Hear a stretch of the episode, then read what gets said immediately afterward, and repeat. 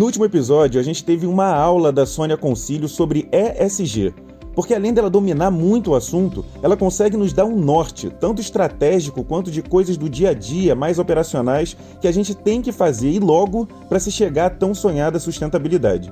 Nesse episódio, a gente vai falar especificamente do pilar mais complexo dessa história toda, o social. Alinhar e equilibrar desejos, expectativas e outras cositas más de um monte de gente. É por isso que eu já agradeço ao Caio Rodrigues, que é diretor regional do Great Place to Work, e explicou direitinho, bem didaticamente, quais são os corta-caminhos para se chegar mais rápido nesse equilíbrio social, tanto conceitualmente quanto dando dicas práticas para você estar em um ótimo lugar para se conviver antes mesmo de para se trabalhar. Roda a vinheta.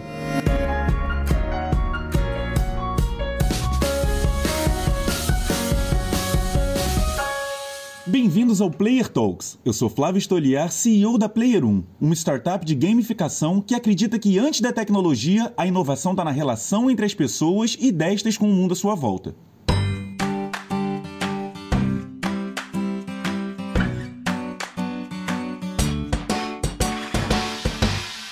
Fala galera, bem-vindos a mais um Player Talks. Hoje o nosso bate-papo vai ser bem especial, vai ser com um cara que vem se destacando dentro de uma das empresas que tem uma responsabilidade não só dentro do mercado de trabalho, mas para a nossa sociedade muito grande. Ela puxa, ela vem na vanguarda de falar sobre bem-estar, de falar sobre a gente melhorar as nossas condições, não só de trabalho, mas de vida. Né? A gente fica mais tempo é, no, trabalhando hoje em dia do que para o resto da nossa vida. Então, a gente tem que estar muito bem dentro do nosso dia a dia de trabalho, dentro do nosso dia a dia da vida, que é tudo igual, é tudo junto, e essa empresa instiga muito com que a nossa sociedade vá por esse caminho, melhore sempre para todo mundo, a todo momento. Então, bem-vindo, Caio Rodrigues, e obrigado por fazer esse trabalho aí para a gente. Obrigado, Flávio. Prazer aqui bater esse papo com você. Beleza. Então, assim, já vou querer que você comece dizendo aí é, por que, que tem que se, se, se estimular tanto o bem-estar em poucas palavras. A gente é, tem que responder essa pergunta várias vezes, né? Quando a gente fala com os nossos clientes e às vezes colocam bem-estar, né, o clima organizacional como se fosse um mimo, né, como se fosse um projeto de abraçar a árvore nas empresas, mas na verdade é um aspecto de business mesmo, né, de negócios. O que a gente vê é que as empresas com maior resultado são as empresas que conseguem garantir né, esse clima organizacional de excelência para os colaboradores, que o colaborador só vai fazer aquele algo a mais, se destacar, inovar, criar uma nova solução, se realmente ele se importar com o que ele está fazendo, se ele estiver feliz no ambiente de trabalho. Então, fora a questão humanitária, né, que a gente quer que as pessoas sejam felizes, tem uma questão realmente focada em resultado mesmo, né? A gente conseguir extrair o melhor das pessoas. Então tem essa mão dupla. Eu acho que é por isso que é o sucesso, né? O, o ciclo virtuoso que a gente atua é esse. Cara, assim, eu, eu falo e repito várias vezes a questão das pessoas, é tudo sobre pessoas, é, sem pessoas não existe empresa e, e tem que ficar focado nisso, né?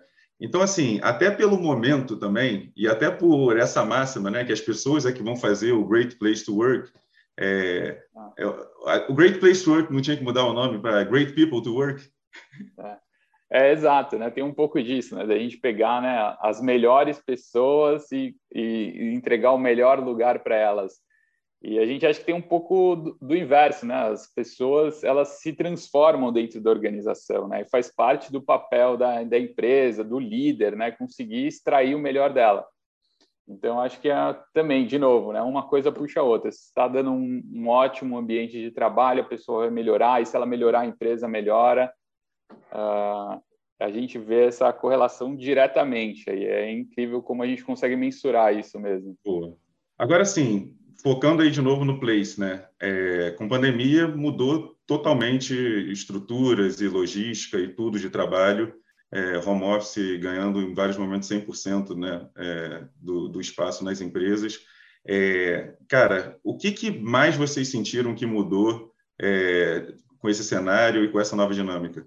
Mudou bastante, né? O ano passado, esse ano ainda foi um ano que impactou muito o ambiente de trabalho, todo mundo vivenciou isso, né? A própria Great Place, a gente chegou a entregar o escritório, agora somos uma empresa, pelo menos temporariamente, 100% remoto, sem planos de voltar ao, ao 100% presencial. E a gente viu muitas empresas tendo que se adaptar. Né? Primeiro, porque grande parte delas, né, logo em março, abril do ano passado, tiveram que ir para o remoto e não estavam preparados. Não só não preparados em termos de tecnologia, software, equipamento, né? precisa de notebook para todo mundo, internet na casa de todo mundo, mas em termos culturais mesmo. Né? E a gente fala que, além da parte de tecnologia, o que mais uh, garante aí o sucesso desse trabalho híbrido ou remoto foi a cultura da confiança, né? Uh, aquele papo de do, do, líder, comando e controle, que fica vigiando as pessoas no fazer e certificando. Ah, preciso ver se ele está fazendo, mas como eu vou ter certeza que ele está trabalhando, né? Não tem mais espaço, pelo menos no trabalho remoto e híbrido, para esse tipo de gestão, esse tipo de relação entre empresa e colaborador, né? Então... De certo modo, também uma quebra de paradigma, né, Caio? É, eu acho que a pandemia também veio para isso, quebrou vários paradigmas, várias coisas que as pessoas tinham certeza que, que aconteceriam nessa situação não aconteceram. E, obviamente, a gente viu aí um mercado de trabalho mil por cento é, engajado, as pessoas estão trabalhando mais do que nunca e estão trabalhando para as empresas, trabalhando por elas também, mas estão trabalhando muito. É, exato é, quebrou o paradigma de muitas pessoas, né? Muitos líderes, CEOs que viam com maus olhos essa, essa liberdade, essa autonomia, acabaram vendo os resultados melhorarem, uh, as pessoas entregarem resultados mais uh, positivos aí para a companhia e muitas delas mais felizes também no ambiente de trabalho. Claro que varia muito, né? E isso acabou mudando conceitos. Não quer dizer que eles vão continuar no trabalho remoto sempre ou híbrido, mas já quebrou essa ideia de, do comando e controle que a gente falou, de vigiar, precisar vigiar, de não confiar, né? Então, muitas empresas acabaram procurando a gente exatamente para isso. Estou vendo que precisa dessa relação de confiança. Como que está a relação de confiança na minha empresa? Como que eu faço para melhorar, né? Ah, então, a gente virou pauta principal aí de muito, muitas companhias aí pelo Brasil. E diz Foi uma ótimo. coisa que você falou aí, essa questão do home office. É... Como é que está aí a, a, vontade do povo? varia tem... muito de mercado para mercado? Varia, varia muito de mercado para mercado e de persona para persona. Né? A gente vê que tem de tudo. Uh, todas as pesquisas que a gente tem feito mostram né, uma tendência pela paixão ao, ao, formato híbrido. Né? Claro que tem de tudo, né? mas os colaboradores gostam da ideia da flexibilidade mas eles sentiram muito essa sede aí de encontrar gente, de encontrar equipe de vez em quando. Então, uh, se não me engano, por volta de 70%, essa ordem de grandeza, tá? 70% das pessoas uh, investigadas aí gostariam desse formato híbrido, né? Então, acho que muitas empresas estão migrando por esse, uh, nesse formato aí, faz muita diferença. Agora, eu, eu, eu te fiz uma pergunta, né, antes da gente entrar aqui, que era assim, o que, que vocês entregam, né? É, quais são aí, né, os, os, principais, as principais entregas, os principais pilares? Você me falou aí os cinco pilares. Fala, fala aí quais são para gente. Então, é, essas são as dimensões, né, que a gente estava falando, as dimensões da nossa pesquisa. A gente tem várias subdivisões, né, do que a gente mensura dentro uh, das pesquisas de clima, mas entre elas está a cinco, que é credibilidade, credibilidade, respeito e imparcialidade, que a gente coloca né, na, muito na conta do líder, né, o líder que né, uh, expõe, né, precisa transparecer sua credibilidade, respeito aos colaboradores e ele também é imparcial, né? E daí a gente estava falando, né? Imparcial em todos os sentidos, imparcial na questão de não ter favoritismo, né, de garantir uma meritocracia uh, né, das pessoas que estão tendo melhor desempenho vão acabar sendo promovidas, mas também na questão de eventualmente possíveis combates a não discriminações, né, tratar as pessoas independente de cor, etnia, orientação sexual da mesma forma. Isso entra em parcialidade. Então, isso, tudo isso muito e, já, e isso também entra já no próximo, né? Você falou que é o orgulho. Sim, também, né? O orgulho, o orgulho da pessoa pertencer àquela empresa, o orgulho de fazer o que ela faz. Então, a gente vê muito a questão do propósito aparecendo aí, né? Então, quando você tem uma empresa que você vê de fato que você está cumprindo o seu propósito de vida, seu orgulho tende a aumentar e isso impacta tremendamente no clima organizacional. É, mas eu, eu, ressaltei que também está junto com imparcialidade, porque quando você vê que as coisas são justas e que está caminhando bem para mim, para o outro e para o outro também, é. facilita muito você também bater no peito e falar assim, cara, eu estou num lugar que assim é, eu vou, a gente vai poder chegar onde a gente quiser, porque está tudo combinado, está tudo alinhado e está acontecendo. É, o que acontece nas melhores é que tudo está puxando uh, tudo, né? Então a gente falou, você mencionou imparcialidade associada ao orgulho, mas está associado a respeito também, né? Então você respeitar o próximo e o último, né? Que a gente mencionou, que é a camaradagem, né? Então o coleguismo, a relação de confiança entre os pares, né? Também nas melhores empresas a gente vê que é uma, um ambiente de cooperação. Todo mundo está se ajudando, né? Independente da área, independente se da senioridade, é um ambiente onde todo mundo agrega ao todo. E nas empresas onde tem mais dificuldades, aquela relação muitas vezes de ah, isso passa para aquela área que eles cuidam de, ah, isso não é meu trabalho, isso ou, ou, até mesmo aquela cultura de passar a perna no outro, né? Então, ah, eu preciso ter um destaque, então eu preciso abaixar o meu colega. Ah, isso, isso. É, é, um grande câncer aí nas, em algumas organizações, né? Não, com certeza. Você vê que no histórico aí do nosso podcast é muito atleta que participa, porque eu acho que o esporte traz muito desse senso de pertencimento, de orgulho, de camaradagem, de time, de, de entender que o meu ali influencia muito no de todo mundo. E todo mundo tem que se entender e, e se encaixar que a coisa vai funcionar. Se não for o contrário, a tendência é só puxar para baixo. Então, é, assim, eu queria. Tem um paralelo aí no esporte. Eu acho que também, se, a gente acompanhar o esporte, tem um pouco dessas cinco dimensões também, né? A camaradagem, o orgulho, que tem um grande desempenho, respeito. Então, acho Cara, que o, o, o, o, esporte, ele normalmente gera ali times, né? É, uhum. Times, equipes, é exatamente igual uma empresa. Só que, cara, no esporte é, porra, ainda mais de alto rendimento, ainda mais se você for pegar futebol, são muitos valores, é muito dinheiro, é muito poder, é muita gente jovem ganhando. Então, assim, é, é, um, é um ambiente que é mais difícil ainda você conseguir deixar isso tudo equilibrado. Então, assim, quem consegue é muito louvável, e é por isso que ganha muito dinheiro, porque ele também gera muito dinheiro. E a gente falou de líder, né? Então, também a gente vê essas referências do esporte, grande parte deles são os líderes das equipes, né? Ah, então, os membros de destaque, ele não é só bom tecnicamente, ele é bom na dinâmica do grupo, né? Exatamente. Agora, sim, eu vou aproveitar aí é, as cinco dimensões que você colocou e passando uma a uma a gente vai trocando uma ideia. Hum. Primeiro, a credibilidade, né? Eu acho que credibilidade é uma das coisas de maior valor que se tem, se não é que tem maior valor, porque todo mundo fala, né? É, o, a coisa mais valiosa na, na vida é o tempo.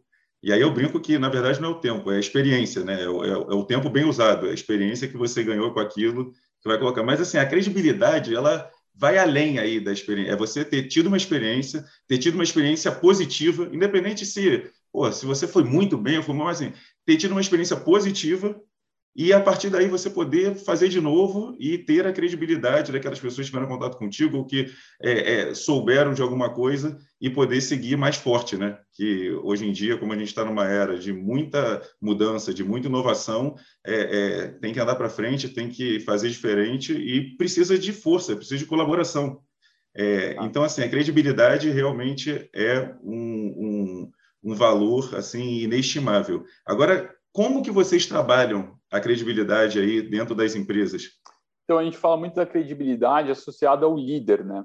Uh, o clima organizacional, não sei se já teve a experiência, Flávio, né, de trabalhar em empresas ou em alguma companhia que no papel tinha tudo de bom, mas você trabalhou debaixo de um, de um líder que não extraía o melhor de você, né, vamos colocar assim. E o impacto é tremendo, né? Uh, você pode estar na melhor empresa, mas se sentir muito mal por essa, esse azar aí do destino. E, então, a gente coloca a ideia né, do líder cumprir o que promete, né, dele ter um envolvimento de fato com, com o projeto em que ele está envolvido, tudo isso entra na credibilidade. Né? Então, o, o, o colaborador basicamente acreditar no que o, o líder está fazendo, no comprometimento dele na empresa e diante da sua equipe, né? E isso acaba passando para a percepção que o colaborador tem também da empresa como um todo. Faz toda a diferença, né? Mesmo que você acabe não é, dando esse exemplo, né, de uma afirmativa, né? O líder cumpre o que promete.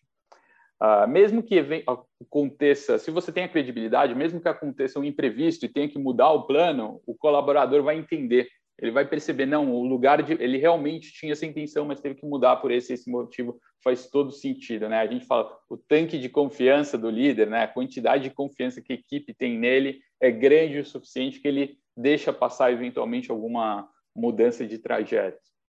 Cara, eu me diz uma coisa: vocês fazem uma pesquisa, vocês veem que tem ali, de repente, uma falta de credibilidade na liderança.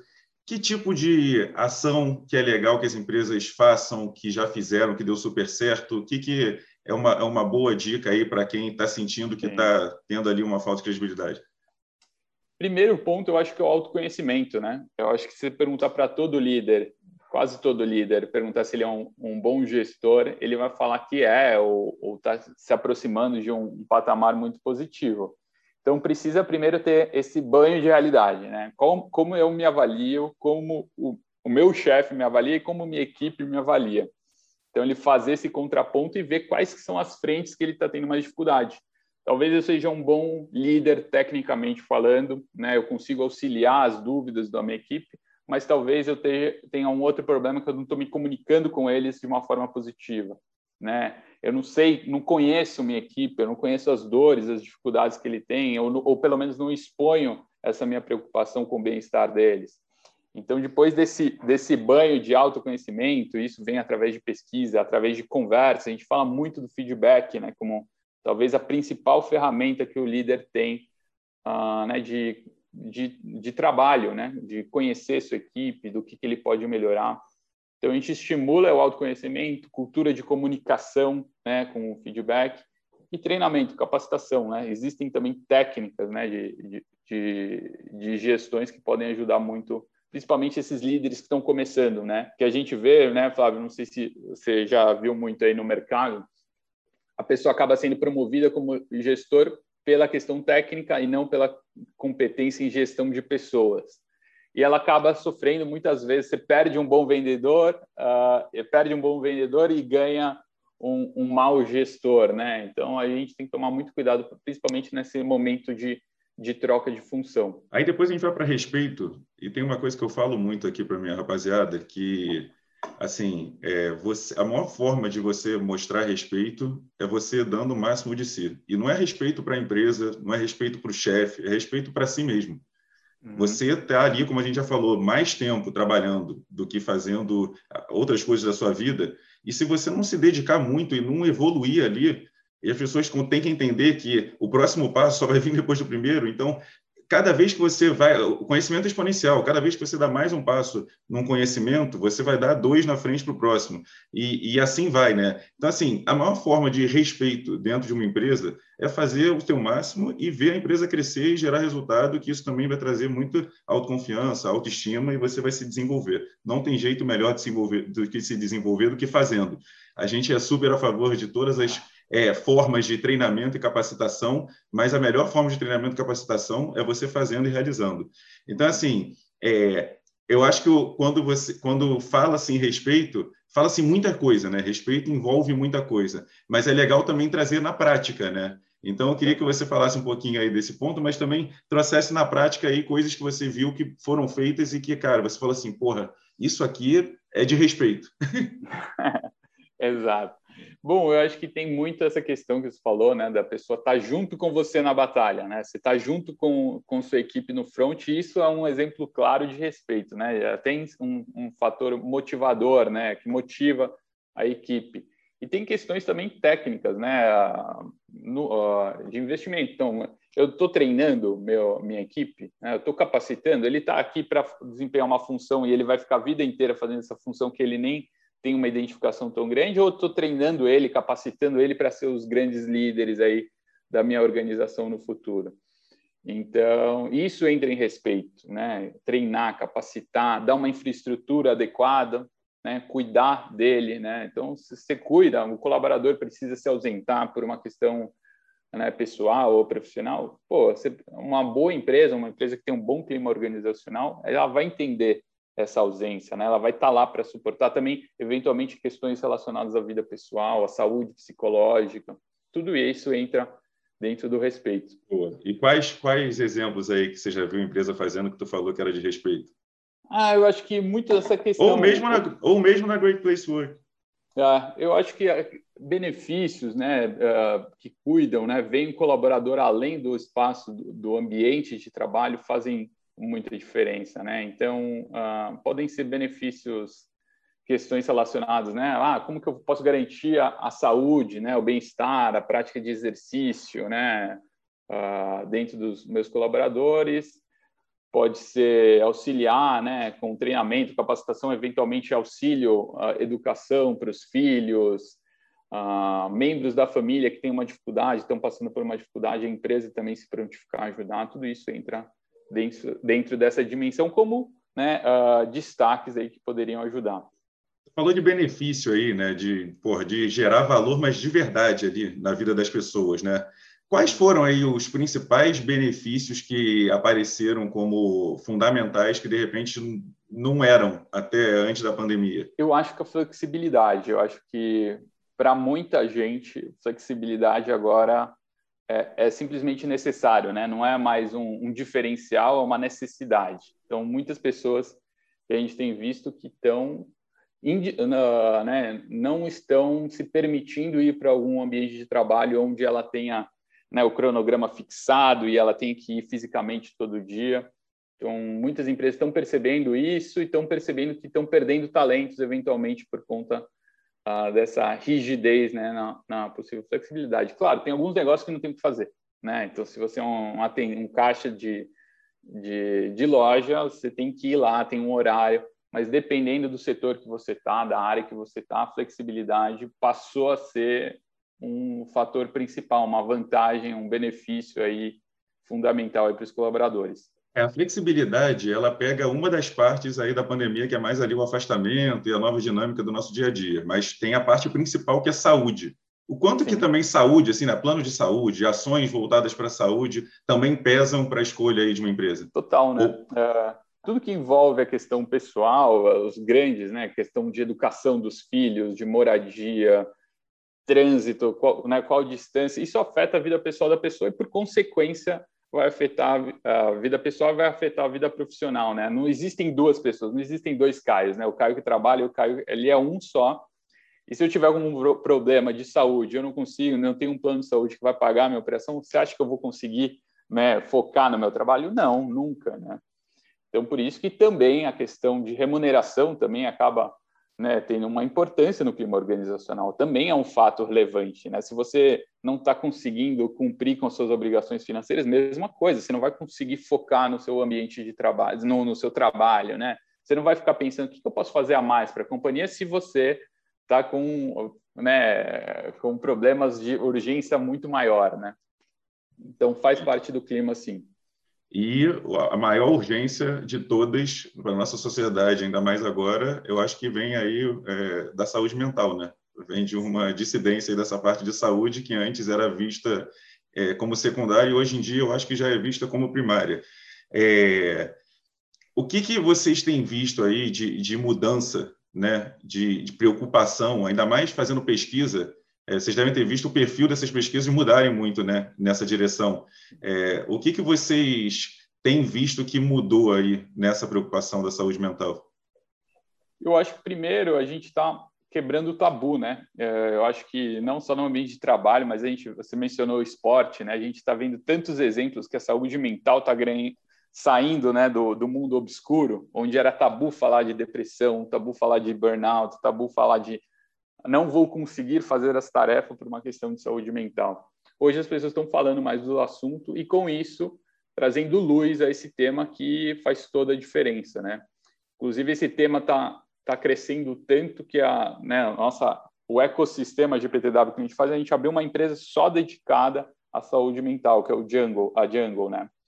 E a gente coloca também muita importância do, de novo, né, do líder né? esse olhar atento ao líder, essa sensibilidade dele, esse olhar empático, uh, de até onde ele pode ajudar, o que, que ele eventualmente pode pedir ajuda para algum profissional externo, o como que ele pode se, né, se, se mostrar aberto a, a dúvidas, eventualmente fazer algum ajuste no caminho aí de algum profissional que possa ter alguma dificuldade uh, relacionada à saúde mental. Né? Esse é um mar, né? Um, todo um braço novo de clima organizacional que entra e que as empresas estão só começando a, a lidar com esse tipo de, de, de questão. Né? A gente ainda está muito imaturo no tema mesmo, as empresas. É, a gente, assim, jun, junto com saúde mental, vem um tema que eu sou apaixonado, é, que é felicidade. É, eu acho que hoje em dia a gente começa já a ver é, cargos de gestores de felicidade dentro das empresas e que para mim esse cargo já existe, para mim esse gestor de felicidade se chama CEO. É, quem tiver à frente de uma empresa, a primeira coisa que ele tem que se preocupar é na felicidade das pessoas. Então, para mim esse cargo já existe, mas é bom que tenha também ali subdivisões. É, e felicidade é, é, é, isso que a gente falou, é juntar toda a nossa vida pessoal, profissional e conseguir fazer dela a mais positiva possível. Vocês têm visto também é, coisas bem legais nesse caminho de, de instigar a felicidade até mais do que o bem-estar? A ah, verdade, né? Uma outra forma de encarar o tema, né? A gente pensar de forma mais aberta. O colaborador, o colaborador não vou até mudar. A pessoa que trabalha comigo, ela tá feliz, né? E qual que é o meu papel para ajudar a estimular a felicidade dele de forma geral e não só no, uh, no ambiente de trabalho. E eu acho que sim, tem para tem muita empresa contribuir nesse sentido, né? E a gente sabe, de novo, né? Toda a frente da Great Place Work, a ideia assim, não é só também abraçar árvores, as empresas estão percebendo, né, que o colaborador feliz, não só no ambiente de trabalho, mas de forma geral gera de novo mais resultado, ele está menos propenso a querer mudar de emprego ou, ou ou, ou, sair, né, ou trocar de carreira. A gente quer né, uma questão humanitária, uma questão de negócios. As empresas estão percebendo isso. Você mencionou, deu bons exemplos. Né? Tem agora os diretores de felicidade na companhia e faz toda a diferença, né? Então, cursos, né, extra, extra, extra temáticos, né, com temáticas fora não relacionadas necessariamente ao ambiente de trabalho, estímulo de hobbies, meditação, mindfulness, né? Tudo isso as empresas estão percebendo que podem ajudar e dar um ferramental maior, uma caixa de ferramentas maior para os seus colaboradores usarem e serem mais felizes aí na vida como um todo. Né? Comecei o papo aí falando que, cara, eu respeito muito aí a Great Place Work pelo trabalho que ela faz à sociedade é, e fazendo um paralelo aqui com a Player 1, eu também tenho um orgulho do que a gente faz, porque eu acho que, em primeiro lugar, a gamificação ela vai trazer essa comunicação, né, essa parte toda de engajamento na forma de se comunicar, é, maneira, da maneira mais leve e legal possível. E eu tenho certeza também que a gente, com as nossas soluções, não só trazem ali os resultados né, de comunicação, os resultados é, que a gente propõe na nossa entrega, mas também fazem com que melhore esse clima motivacional é, e, e, a empresa comece a colocar ali uma cultura um pouco mais fã, um pouco mais leve, um pouco mais tranquila é, para as suas ações. Então, também é, é, muito bom saber que você faz parte um pouquinho aí da felicidade das pessoas, deixando a coisa mais legal, mais interativa. Esse fã que você falou, eu acho, da gamificação, ele é, ele é muito importante, né? Porque eu ainda não encontrei nenhum colaborador que tem tempo sobrando na sua agenda, né? É sempre assim, pô, não, não, eu tenho que fazer outra coisa, não, eu tenho que fazer isso, depois eu faço esse treinamento, depois eu faço isso, né? Quando sobrar um tempinho, eu faço, não vai fazer, né? A não ser que isso seja interessante, que ele veja, que, que de fato agrega para ele, que ele se divirta e se motive a responder. Então, eu acho que a gamificação tem um papel muito legal aí para estímulo a esses caminhos aí que a gente quer que o colaborador siga, né? As próprias ah, pesquisas, ah, né, é, de clima, a própria pesquisa você consegue deixar ela totalmente interativa usando gamificação. Exato. Não, não, quer dizer que a pessoa não, não gostaria de fazer, mas talvez ela deixe no final das prioridades dela. Ah, quando sobrar. E muito provavelmente ela vai deixar de lado, não vai fazer, ou vai fazer rápido só para inglês ver né, que também é uma coisa que acontece muito, né? Ah, vou participar, vou responder aqui, mas só para responder mesmo, só para ninguém ficar me cobrando.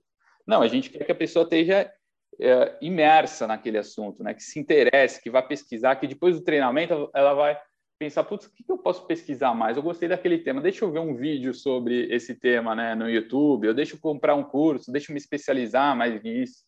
Você falou sobre captar e reter atenção. Sim, exato. Né? A atenção é o ativo mais raro que a gente uh, vê aí nas pessoas hoje, né? Na, na, sociedade que a gente vive, eu acho que a gamificação é isso. A gamificação é uma ferramenta poderosíssima aí para a gente conseguir, né, pelo menos um tempo, né, 5, 10 minutos, eu falo muito em formatos de pílula, né, também isso faz muita diferença.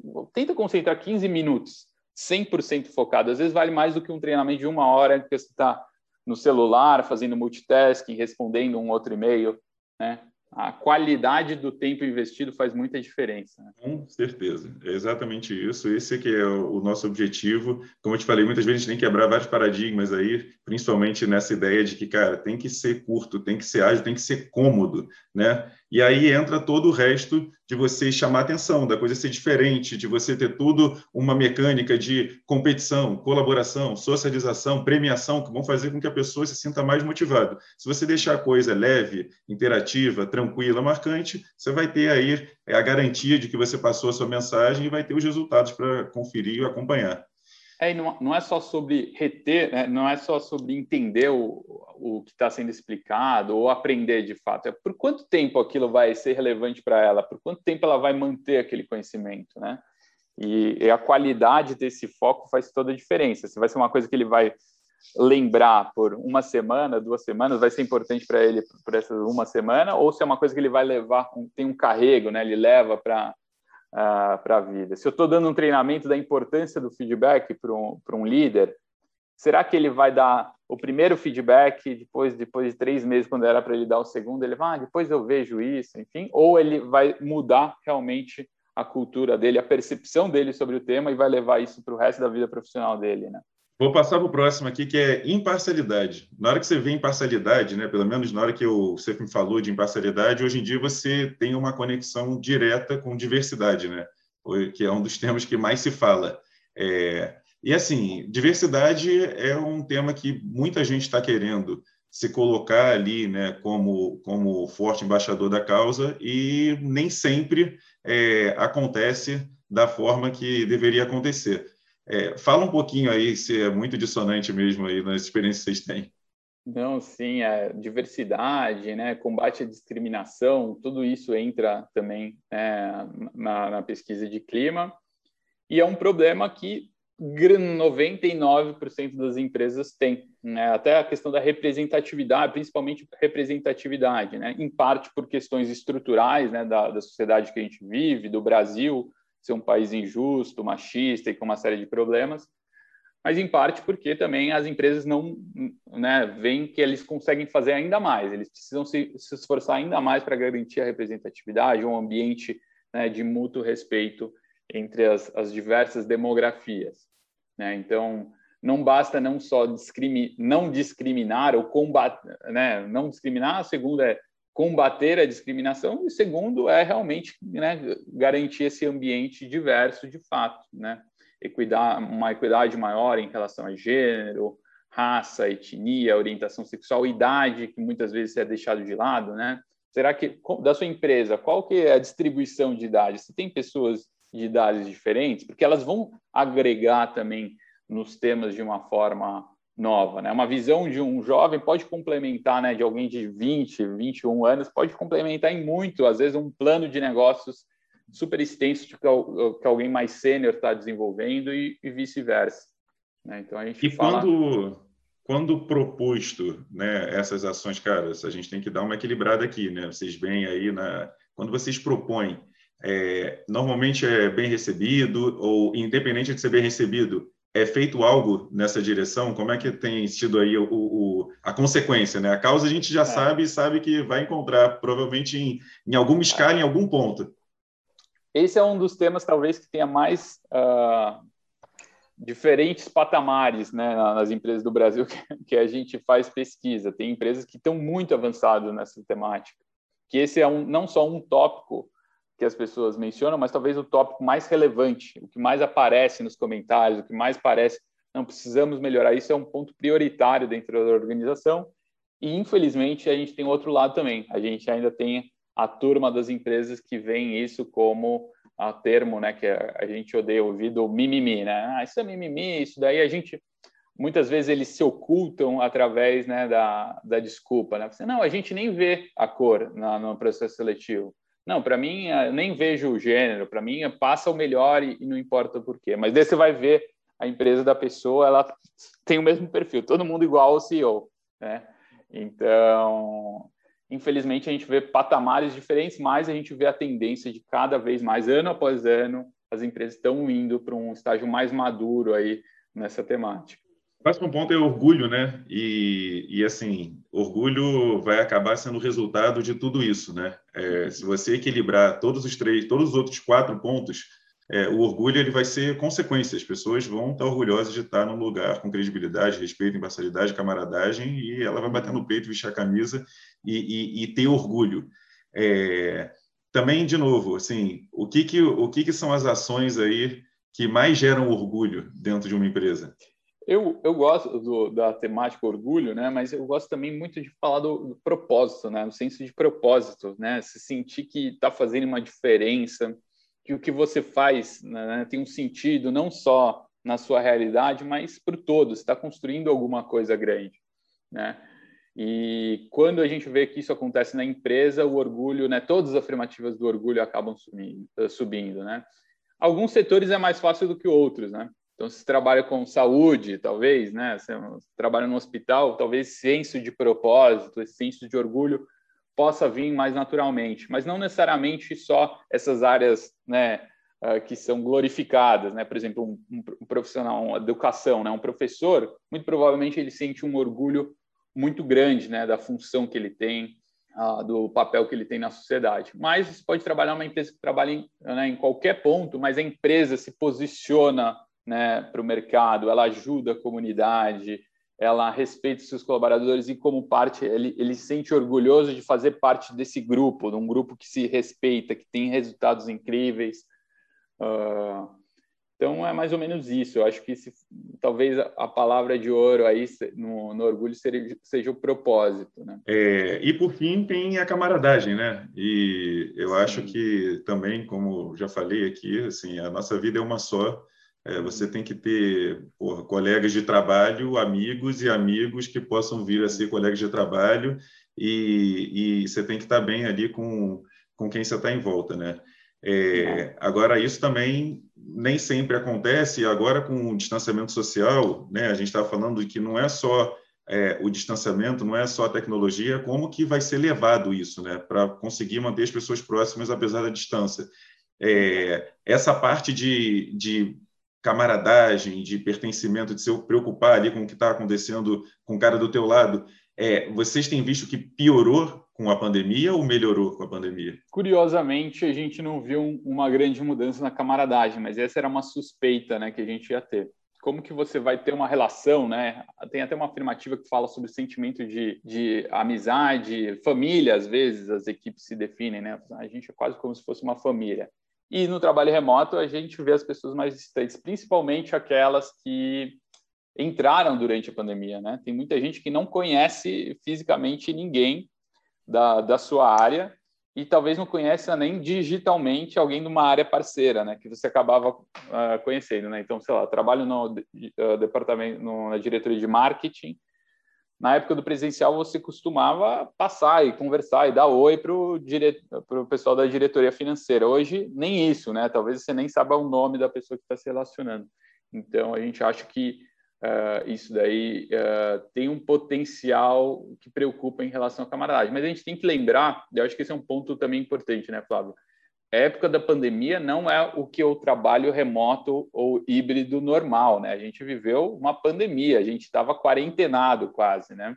Uh, muitos não podiam sair de casa, se encontrar uh, nem com seus familiares, muito menos com os trabalhadores, né? Os, os, colaboradores da equipe. Mas eu acho que pode ter esses momentos de happy hour, esses momentos de encontros quinzenais, semanais, mesmo para aqueles que estão 100% remotos, que vão ajudar muito aí nessa, nessa relação da camaradagem. Né?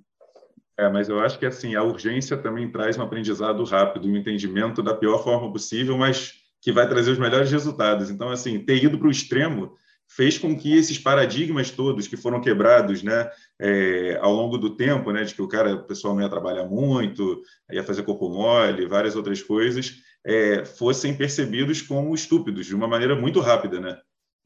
E valorizar né, esses momentos também, né? Uh, foi impressionante como eu olho, né, na época do 100% presencial, que eu almoçava todo dia com os meus colegas.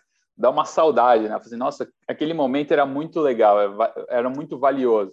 E na época a gente pouco né, se importava, era assim, ah, vamos almoçar, vamos. Você não via a importância, né, a, a, o impacto que aquele momento de descontração, de falar de temas fora do ambiente de trabalho tinha. Né? Então, acho que a gente pode começar a valorizar mais esses, essas situações. É, eu acho que, de um modo geral, né, quem estava mais pronto ali, né, em termos de equipe, para se entender, independente de tecnologia, independente de, distância, é, se entender parte ali de um todo, parte de um grupo, toda esse essa coisa do espírito de equipe mesmo, que, vem, que a gente vê muito vindo do esporte, é, conseguiu se dar bem, se ajustar e fazer a coisa acontecer da maneira mais é, tranquila possível. Teve mudança para todo mundo. É. Realmente, aqueles que estavam mais próximos né, conseguiram lidar da melhor maneira, conseguiram se adaptar mais rápido e estão aí agora um pouco mais na frente. Até um porque exemplo, já tem né? bastante tempo, né? Já tem bastante, já deu para aprender é, legal. Exato. Aprender, testar, uma das coisas que a gente vê, uh, vê acontecendo muito, que tem ajudado muito, eu acho, esse espírito do, da camaradagem também, nesse formato mais remoto, uh, é pensar na agenda, né? Como que está disposta a sua agenda? É um call atrás do outro, né? É, dá umas duas, eu tenho um, depois eu já entro das duas às três, das três às quatro, seu dia está tomado. E você não tem esse small talk no começo ou no final, né? Você entra no call e já fala de trabalho, já fala da temática, ou tem esse momento de descontração, né? De descompressão. Porque antigamente tinha, né? Tinha o café, o cafezinho. Ah, vamos tomar um café? Ou você sai de uma reunião, você vai passar na área, vai mudar da sala, vai encontrar outra pessoa, falar com uma pessoa no corredor. Então, a gente precisa garantir que essas pessoas que estão trabalhando 100% remoto também tenham é, né, o equivalente a esses momentos. Né? Então, vai começar a reunião? Vamos começar um small talk aqui de, de 5, 10 minutos, como está a vida, como está a vida profissional, e seu marido, como está ou eventualmente até mudar as reuniões, né? Sua reunião está marcada para uma hora, será que a gente consegue marcar 50 minutos e ficar com uma janelinha até o próximo call, né? Então isso eu acho também que é uma grande ferramenta aí que as equipes estão usando. É, assim, a gente a gente vai seguir aí, na verdade, quase sempre foi desde o começou a abrir ali, né, pós pandemia, o modelo híbrido. É, então lá na Player 1 ficam, sei lá, menos de um terço das pessoas e o resto todo mundo fica remoto. Mas, assim, a gente, é, pelo menos uma, uma vez por mês, se junta para fazer ou um happy hour, ou uma dinâmica, uma palestra, alguma coisa, vai ter pelo menos uma vez por mês que o pessoal está junto. Agora, sim, nessa nova dinâmica do mundo também, nos desobrigou a contratar pessoas próximas. Então, você também tem a questão das pessoas que não trabalham ali na tua cidade, no seu estado, que também vai continuar sempre sendo, por mais que você tenha ou um modelo híbrido, ou um modelo onde você faça esses encontros quase que obrigatórios, não vai conseguir juntar todo mundo.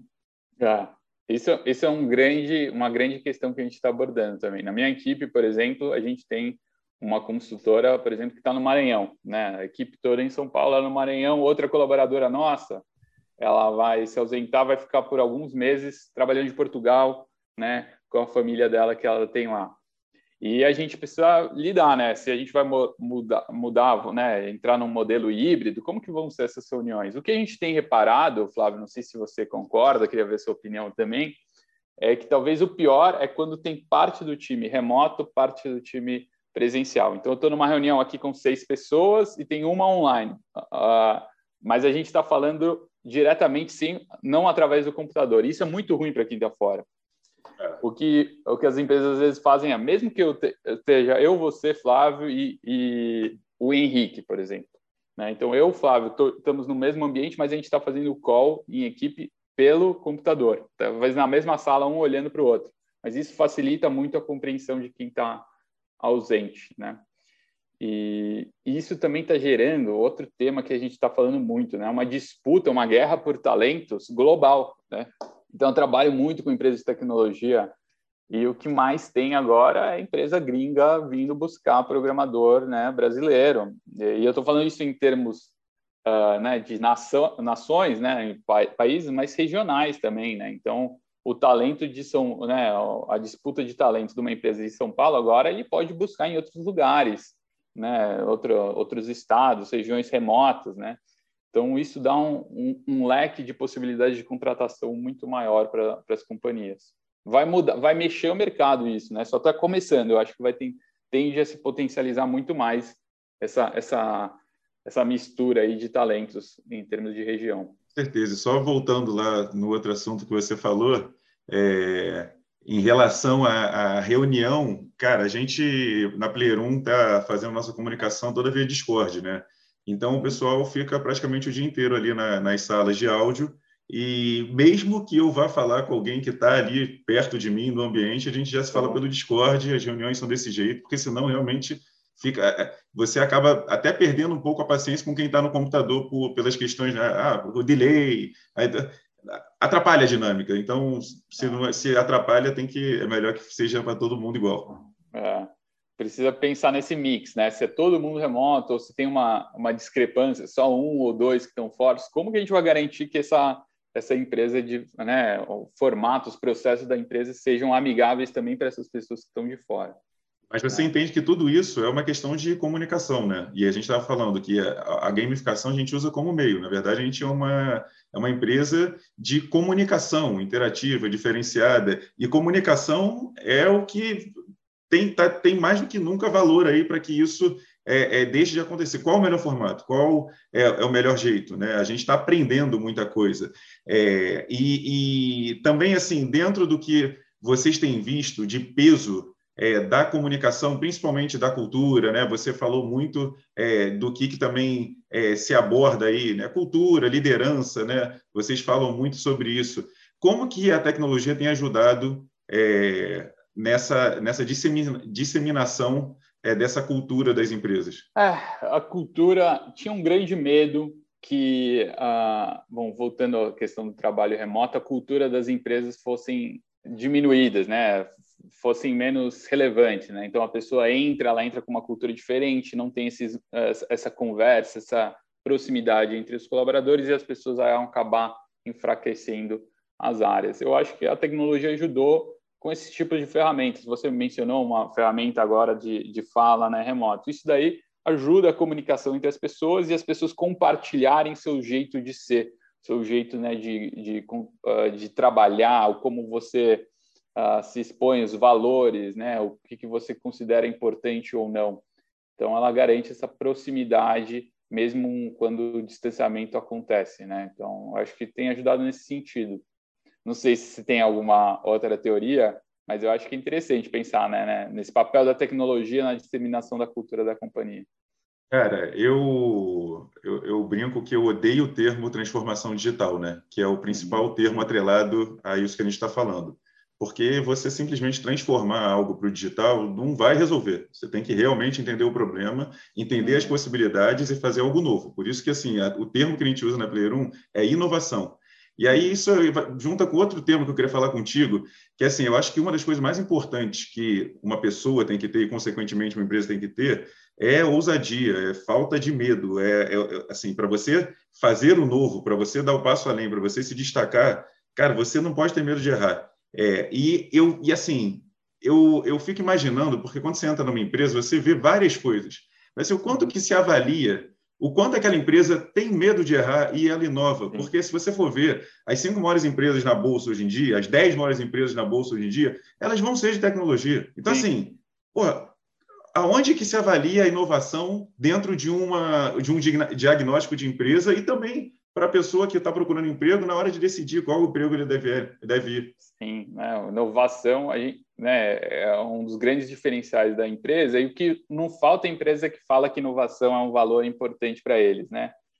Tem até a, a, diretor de inovação, né, é como se fosse uma área dentro da empresa de inovação e não está na cultura de fato.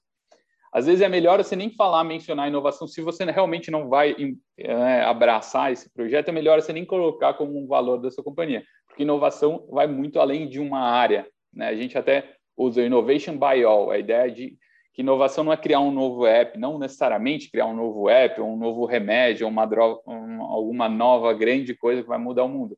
Inovação é você fazer o seu trabalho, repensar o seu trabalho, como que eu posso fazer ele de uma forma melhor, que eu vou ter mais resultado, que eu vou a gente vai ter que despender menos gastos ou menos esforço para conseguir um resultado ainda maior. Isso é, o, é o, usando outra palavra que está gasta, né? Você falou do uh, qual o termo que você usou? É Transformação digital. Por, exato. Transformação digital, outro é o mindset, né? Que falam muito.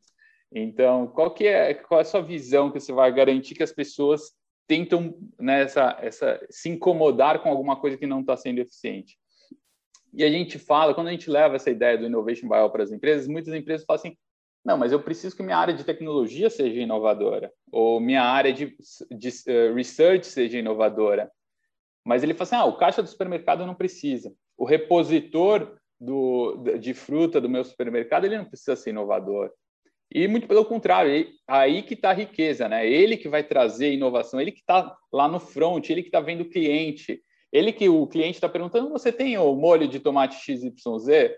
Essa informação vale ouro. Se, se a gente ignora isso e, e deixa ele não viver num ambiente de inovação, oportunidades vão ser perdidas, né? Tem aquela frase do, acho que é do Drucker, que fala que o que não é mensurado não tem valor.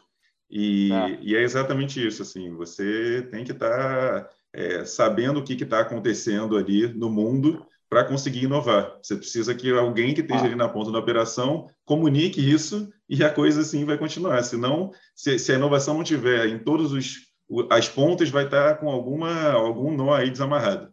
A gente tem um paper, inclusive, que esse exemplo ele acabou entrando num paper de inovação que a GPTW publicou, que é sobre uma repositora de frutas e legumes, né?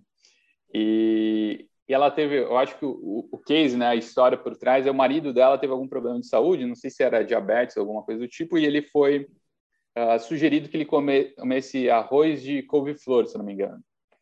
Eu nunca tinha ouvido falar, né, arroz de couve-flor, que era bom para glicemia, enfim. E ela começou a cozinhar para o marido, gostou, melhorou muito a saúde dela, dela e numa empresa não inovadora morreria aí essa essa, esse, esse tópico, né? mas nessa empresa eu acho que é Wegmans, é uma rede de supermercado americana. Ela levou a marmitinha de arroz de couve-flor para o chefe e para a equipe, deixou eles provarem. Eu falei assim, ó, oh, gente, o preço da couve-flor é dois, sei lá, estou chutando o número, dois dólares o quilo.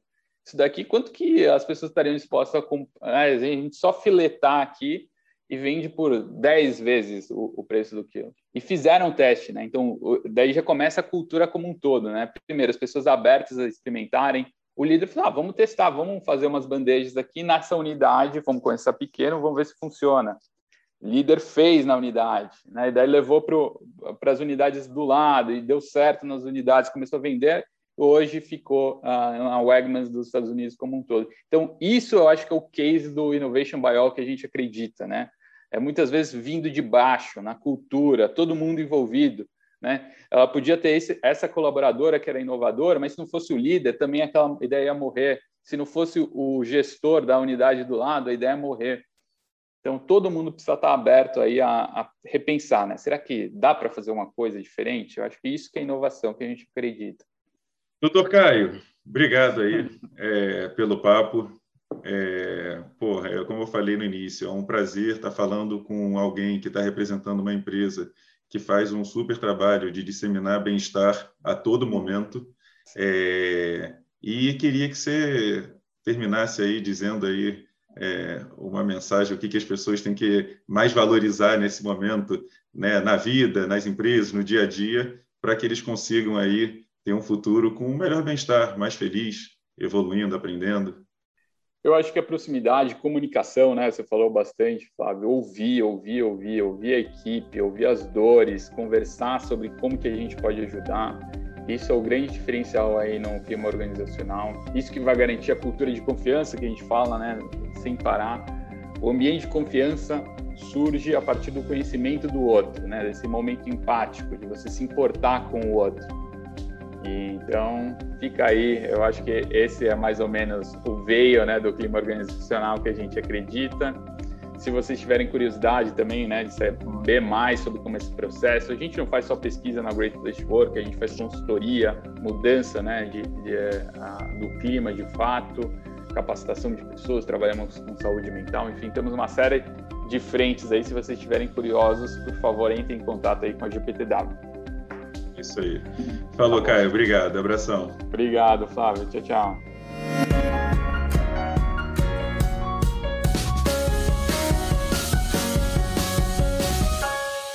Curtiu esse episódio? Então se inscreve no nosso canal, compartilhe com seus amigos e siga a Player 1 nas redes sociais para conhecer um pouco mais do nosso trabalho, de quem somos e sobre gamificação. Ah, e conheça também o nosso podcast gamificado, o primeiro do mundo. Acesse podcastgamificado.com.br e confira os melhores momentos do nosso podcast jogando. Até a próxima!